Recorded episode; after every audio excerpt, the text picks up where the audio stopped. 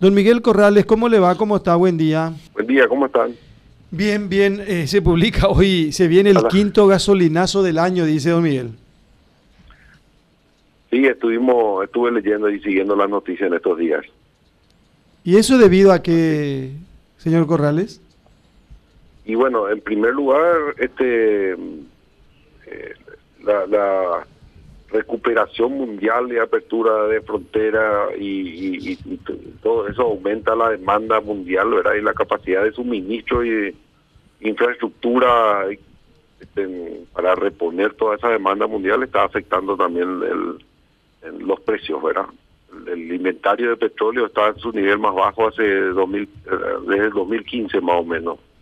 Estuve leyendo también la vez pasada. ¿verdad? Y el crudo que está con un con, con- con una tendencia alcista que están hablando que va a llegar a los 100 dólares el barril. ¿verdad?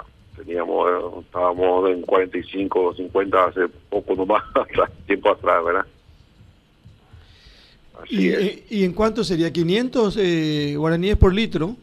No, nosotros no manejamos eso, siempre estamos esperando que las distribuidoras nos comuniquen el aumento y, y- y cuánto sería, ¿verdad? Hoy, hasta hoy no tenemos ninguna noticia de la distribuidora.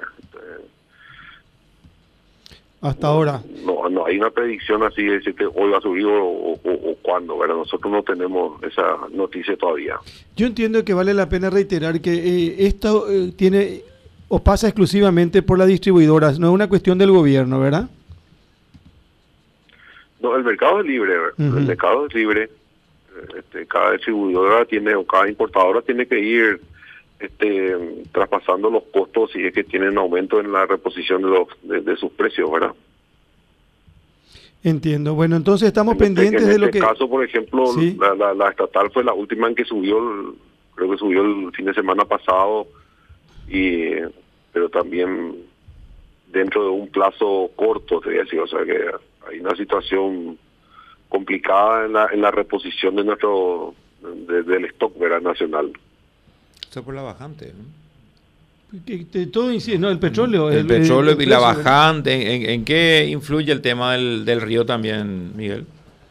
Y el río justamente estaba hablando con un importador este, hace una semana y me estaba comentando de que las barcazas estaban viniendo al 30, 40%, ahora que estaba aumentando un poco el río, estaban aumentando un poco también la, la, la capacidad de carga de, la, de las barcazas y eso hace que, que a, men- a menor cantidad de combustible transportado tengan que disolver el costo en menor cantidad de, de litros, ¿verdad? Entonces aumenta el, el- el- costo por litro, ¿verdad?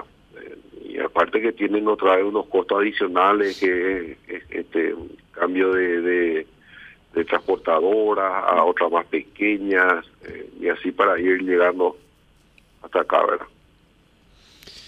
Bueno, vamos a estar pendientes de, de la decisión que se pueda tomar eh, en los próximos días. Gracias, señor Corrales, muy amable. Te, te quiero comentar otro, otro Por punto, favor, ¿verdad? No, ¿cómo este, no? nosotros también estamos como consumidor y como distribuidor final y, y la cara visible con el consumidor este preocupado también por esta por esta inflación verdad porque a nosotros nos afecta operativamente hablando también ya verdad porque todo sube y, nuestras estaciones de servicio este, tienen un, un margen fijo del 7% y hoy en día nos estamos quedando cortos, más teniendo en cuenta que, que al aumento de cantidad de estaciones de servicio no, no, no, no acompaña la demanda, te voy a decir, ¿verdad? Y hoy estamos facturando cada vez menos por estación de servicio. Entonces la sostenibilidad de nuestro negocio y la rentabilidad de nuestro negocio está, está cada vez más complicada, ¿verdad? es un tema que tenemos que eh, hablar también y, y, y poner, porque somos más de 1.500 pymes que estamos al frente de estas eh, operadores tradicionales que, que cada vez estamos menos, te voy a decir, ¿verdad? Una Es un dato. cuestión también de mire, verticalización de la comercialización y, y las distribuidoras cada vez tienen más estaciones, la, lo- lo- hay más op- menos operadores tradicionales y más este, capitales grandes que están manejando los negocios, ¿verdad? Mire, don Miguel, que es un dato muy importante el que nos da. Quiere decir que aumenta el precio del combustible y la gente eh, carga menos, en consecuencia utiliza menos su vehículo. Sí. Por supuesto, sí. Y, el aumento de la cantidad de estaciones de servicio también, ¿verdad?